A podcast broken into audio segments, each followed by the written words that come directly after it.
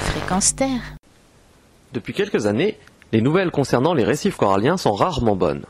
Une équipe de chercheurs australiens vient d'ailleurs de vérifier cette triste règle en démontrant que la croissance de la grande barrière de corail australienne avait ralenti de façon préoccupante depuis 1990. Ainsi, en moins de 20 ans, le rythme de croissance du corail aurait diminué de plus de 13%, soit un déclin absolument sans précédent depuis 4 siècles.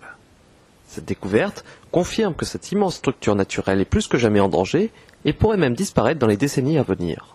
Pour expliquer ce phénomène, plusieurs raisons sont à retenir, mais toutes sont intimement liées. Les scientifiques soulignent ainsi à la fois le réchauffement climatique global, mais aussi la baisse du pH de l'eau et une diminution du carbonate de calcium présent dans les océans. Pour construire leur squelette, les coraux ont en effet besoin de carbonate, mais celui-ci se dissout de plus en plus facilement dans l'eau de mer, du fait de l'acidification des océans constatée depuis quelques années. Si l'on ajoute à cela une activité touristique de plus en plus importante sur de nombreux récifs coralliens, la surpêche ou les nombreuses formes de pollution dues à l'homme, on comprend que l'avenir de ces écosystèmes soit menacé.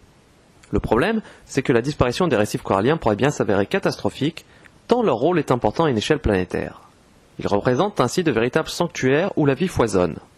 Un peu à la star des forêts tropicales sur Terre, ce sont des écosystèmes complexes, fourmillant de vie.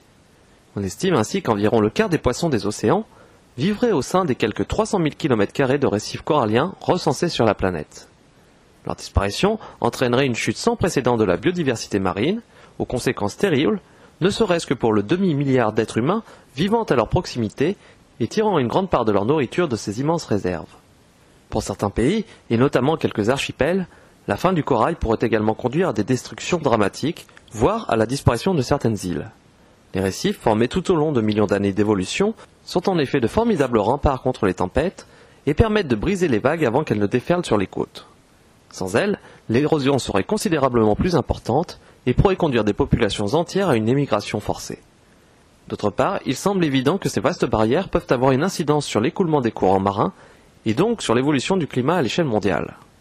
À l'heure actuelle, on estime qu'environ 1% des coraux meurent chaque année, soit un rythme encore plus important que la disparition de la forêt amazonienne.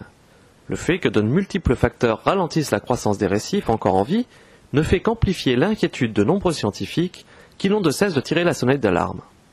D'ici 20 ans, plus de la moitié de ces écosystèmes pourraient tout simplement disparaître, et quand on sait qu'il faudrait des milliers d'années pour les voir se reconstituer, on comprend qu'il soit urgent d'intervenir, que ce soit en considérant ces zones comme de véritables sanctuaires, mais surtout en limitant le plus rapidement possible l'impact de nos activités sur l'environnement. Retrouvez cette chronique ainsi que de nombreuses autres sur notre site www.fréquenceterre.com. Vincent Armillon, Nature Animale pour Fréquence Terre.